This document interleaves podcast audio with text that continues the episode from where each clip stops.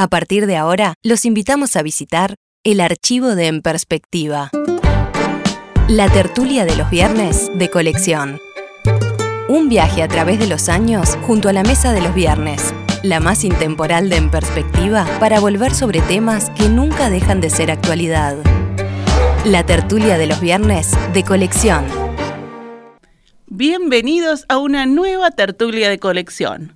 En esta primera mesa nos vamos hasta el año 2011. La tertulia se llevaba a cabo un 23 de septiembre. Seguimos con Matilde Rodríguez Larreta, Carlos Maggi, Mauricio Rosenkopf y Juan Grompone. Hoy es 23 de septiembre, dije. O sea que ayer fue 22, ¿no? ¿Voy bien? Eh, eh, de- de- este informativo es de los más precisos. Y No si fue discusión. 22, entonces fue el Día del Maestro. Sí, no, claro que fue el Día del Maestro. Temprano ayer abríamos el programa saludando a las maestras y los maestros de todo el país. Pero hoy Mauricio quiere retomar ese tema. Y lo quiere retomar además con una perspectiva histórica, ¿no? ¿Cómo es la cosa? Sí, este, digo, eh, uno tiene la sensación de que mm, hay un espíritu que dejó de soplar como soplaba en la década del 40, en la década del 50. Este, y cuando recuerda que estudiantes magisteriales iniciaron un movimiento eh, preocupados por la disociación que había entre el interior del país y la capital del país, que se plantearon la necesidad de llegar a lo que en aquella época se llamaba pueblos de rata, que quedaron constituidos después del alambramiento de los campos de la torre en 1870. Digo, para recordar un poco. Y Matilde se sonríe. ¿En, qué, Este. en qué anda? ¿Por qué? ¿Por qué? Este, sí, claro, pues digamos, Retomamos un poco lo de la, de la lo de la- tertulia la- pasada. La, tertulia pasada. o sea, acá está la, la bancada blanca del ataque.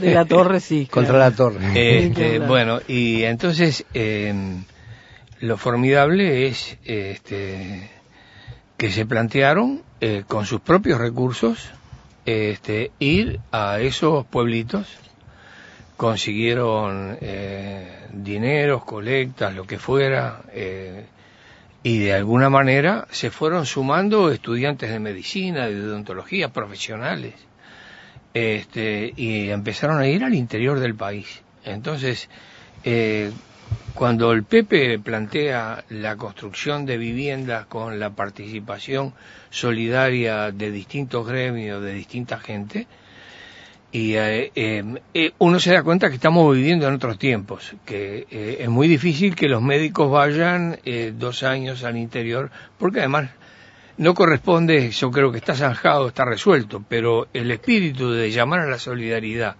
para la construcción de viviendas a todos aquellos que puedan, este, tiene que ver con ese espíritu. Curiosamente, curiosamente no, uno de los hombres que estaba al frente, y quiero contar la experiencia de Pueblo de Oro, era este, Julio Castro, eh, desaparecido, maestro, este, el, el que cuando Quijano no escribía los editoriales era él, Guardado, el encargado de escribir los editoriales en marcha. Y en una oportunidad fueron eh, a Pueblo de Oro, que particularmente había interés en ir a verlo porque además de ahí venía Dionisio Díaz, que tiene sus monumentos, que fue un niño que cuando enloqueció su abuelo en el pueblo de Oro, en un ranchito, mató a puñaladas a la madre, él se interpuso, le hirió a él de una puñalada y quiso salvar a su hermanita y herido y todo la tomó en brazos, atravesó el monte y pudo llegar hasta la comisaría y dejar a la niña y él muere. Entonces van a Pueblo de Oro, este, el ejército les proporciona una carpa, entonces este, eh, arreglan dientes, enseñan primeras letras, este, eh, y de pronto descubren que a orillas del, del arroyo de oro, este, eh, ahí crece el berro. Entonces, le explican a la gente la utilidad que tenía eh, esa, eh, ese yuyito, como diría el pibe. Este, entonces preparan ellos mismos una ensalada, lo comen y la respuesta que le dan, no somos ganados para comer pasto. Este, pero hay una pregunta que le hacen a la gente que la esquiva y es eh, ¿qué se hizo de la hermanita de Dionisio Díaz? Este, y bueno, finalmente alguien responde, este, está trabajando en un quilombito en la frontera. Es decir, que los estudiantes magisteriales se preocupaban ir a los pueblos de Rata a ayudar a tender puentes y, este, y los responsables de una solución eh, global eh, para un pueblo como tantos pueblos de entonces este, eh, no se llega a estructurar, no se afinca una escuela, no se afinca una policlínica, etcétera. Y creo que estamos todavía en carrera para instituir esas cosas. Por eso uno recuerda en el Día del Maestro a maestros como Miguel Soler y sobre todo este, por Julio Castro, que también fue un condenado a muerte.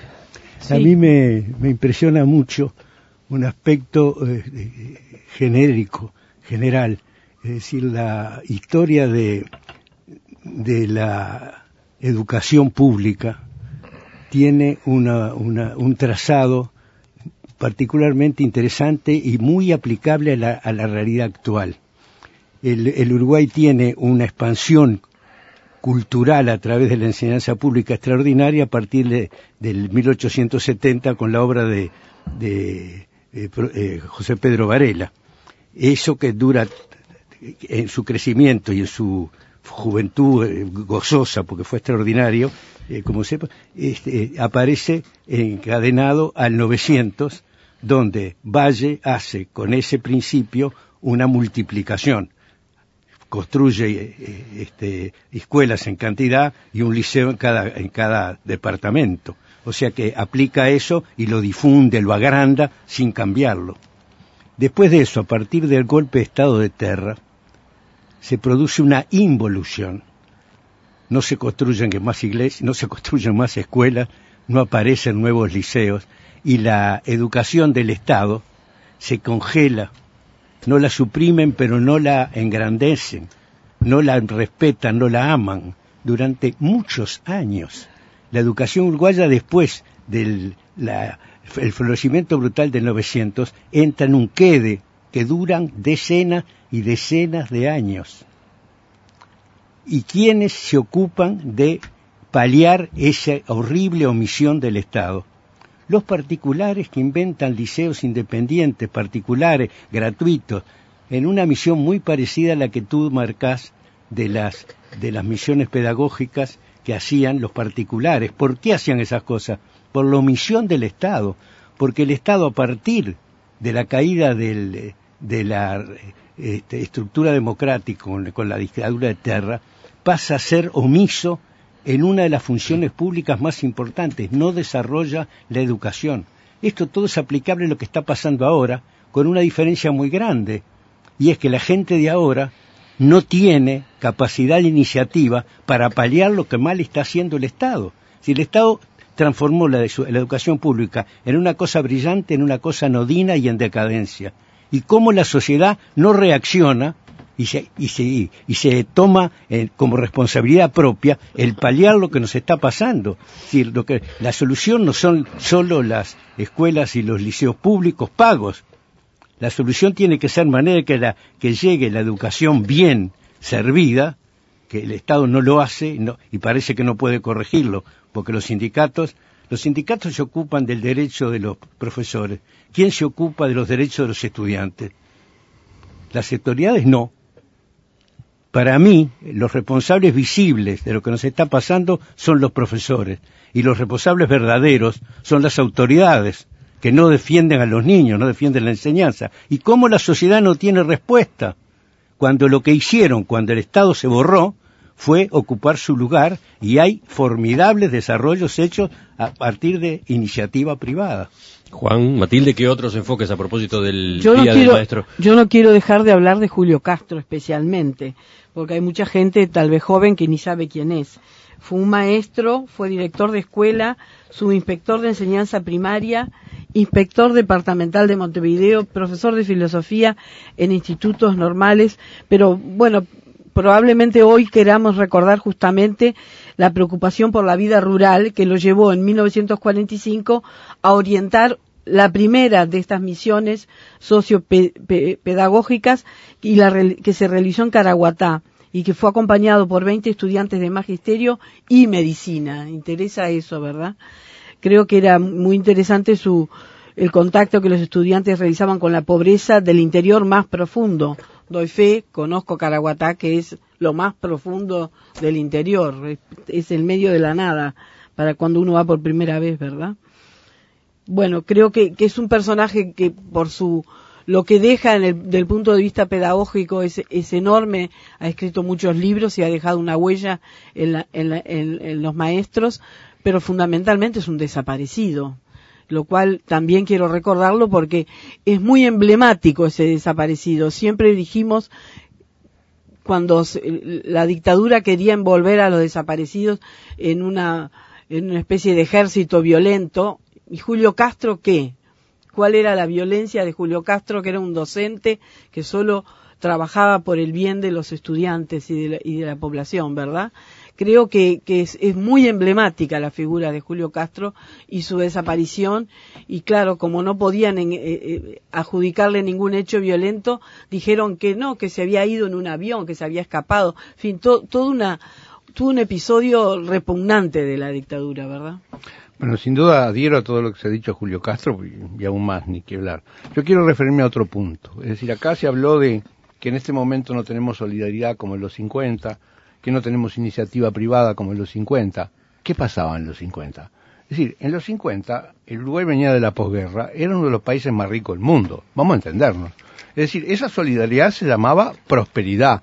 Es decir, la gente podía hacer un trabajo comunitario, podía dedicar parte de su tiempo a ir a trabajar a los pueblos de Rata, podrían los estudiantes de medicina ir a hacer todo eso? Porque tenían quien los bancara, porque era un país próspero, era un país que era capaz de ganar un campeonato mundial, era un país que era capaz de comprar los ferrocarriles ingleses, los tranvías, la compañía de agua potable, es decir, era un país que podía hacer cosas increíbles, algunas excelentes y otras horribles. Es decir, yo creo que no es que se perdió la solidaridad o la iniciativa, lo que se perdió es la riqueza, el PBI que teníamos en 1950. Entonces, este, yo creo que yo creo que apelar al trabajo voluntario, al trabajo profesional no remunerado, es una mala idea. Es decir, yo creo que eso no funciona. Eso solo puede funcionar ah, en, sociedades como la griega, en el ocio griego, que se, sentaba, se asentaba en una base de esclavos enormes que trabajaban para eso, o en una sociedad como el Uruguay de los 50, que se asentaba en la riqueza acumulada por la guerra, es decir, por, por, todo lo que se había vendido durante la guerra. Es decir, no es una buena idea el trabajo, el trabajo voluntario, apelando a la, a, la, a, la, iniciativa privada o a la solidaridad. Las cosas hay que hacerse como se deben hacer, es decir, poniendo los recursos necesarios y retribuyendo en la forma necesaria a quienes tienen que hacerla, ¿verdad? Querido, deploro no estar de acuerdo. Bueno. Nunca la economía uruguaya estuvo mejor que ahora. Ocho años de bonanza continua no lo tuvieron nunca. La época del 50 la viví muy de cerca porque estaba al lado del presidente de la República en el diario Acción. Y padecimos enormemente. Es la época en que se, se impedía a los montevideanos comer carne y se crearon las aduanas de Carrasco con las carnicerías del otro lado del arroyo Carrasco. Era una época terrible desde el punto de vista económico para el país. No había esa bonanza que tú decís. Al revés, el Uruguay no podía colocar sus productos en el exterior. Teníamos gravísimos problemas. Yo creo que eso fue después de los 50. No, yo hablo de los 50, el 51, 52, 53. Te estoy hablando de, la, de la década del 50. Esto es del 45 al 50 y poco, ¿no? De lo que esto que estamos hablando. Este, no, este, la bonanza no existía eh, ni, de lejos. El crecimiento del PBI, el Producto Bruto, se comparaba con lo de ahora, que estamos en 40 mil millones de dólares. ¿no? Los dólares son más chicos, pero 40 mil millones son muchos. No es así. Yo viví en el Banco República una larguísima época que la exportación uruguaya eran 250, 250 millones de dólares, 240, 210 y el país no tenía y el país no tenía divisas, tenía que tener contralor de importaciones y exportaciones porque teníamos que administrar las divisas insuficientes y eso fue bajo el gobierno de Valle Berres. Desde la audiencia hay otro tipo de discrepancias con la idea del trabajo voluntario. Eh, por ejemplo, dice uno de los oyentes, el trabajo no profesional no le da garantías al destinatario. O después aparecen los que dicen que pagamos tantos impuestos que corresponde que los servicios se presten por los organismos que tienen que hacerlo. La sociedad no tiene iniciativa porque vive trabajando para pagar impuestos para que las autoridades hagan lo que tienen que hacer, dice el Idelva del Reducto. Yo no encuentro ninguna vinculación entre el tema que hoy nos propone el Día del Maestro, la, invocación, el recuerdo de Julio Castro de las misiones pedagógicas con el trabajo voluntario. Simplemente Castro lo que hizo fue inculcar un conocimiento del ambiente rural más profundo en los estudiantes para que se formaran. Bueno, pero Mauricio había traído Claro. A colación una cosa a partir de la otra. No, la colación yo lo puedo entender desde el momento que el presidente de la República quiere llevar médicos al interior. Esa vinculación la entiendo, pero no voluntar puede ser que sea una medida un poco arbitraria obligarlos a ir, pero más allá de eso nadie va de voluntario, van, van ganando un dinero. Matilde, cuando se habla de reacción de la gente, yo pienso que cuando los padres se alarmaban porque sus hijos no tenían buena enseñanza y había déficit en eso, la gente se alarmaba y trataba de hacer algo. Ah, sí, y ahora la gente no se alarma y no hace nada. Y eso lo tienen que saber. Tiene que haber un despertador para esa inercia en el quede. Es mentira que este, esto suceda porque hay grandes impuestos. No es verdad. Los impuestos pueden eh, achicar desde el punto de vista económico, pero no tienen por qué achicar la iniciativa de la gente para tratar de paliar un problema terrible. Sus hijos están siendo mal formados y nadie los defiende. Los padres tampoco, caramba. Escuchen este mensaje de los muchos que llegaron recién a raíz de el Día del Maestro y las consideraciones que ustedes hacían. Este es un mensaje que viene de Miriam de Sarandí Grande. Cuenta, después de casi 28 años de trabajo, de poco sueldo, mucha buena voluntad, en un ámbito donde todos saben de educación pero no son técnicos y no somos tantas veces escuchados, ayer, con motivo del Día del Maestro, recibí tantos saludos de madres, niños y alumnos de otras épocas que si volvieran a ser, volvería a ser maestra. Qué bien. Eso dice Miriam, que además agrega, miren qué honor para ustedes, aprendo mucho con esta tertulia. Estás escuchando la tertulia de los viernes de colección.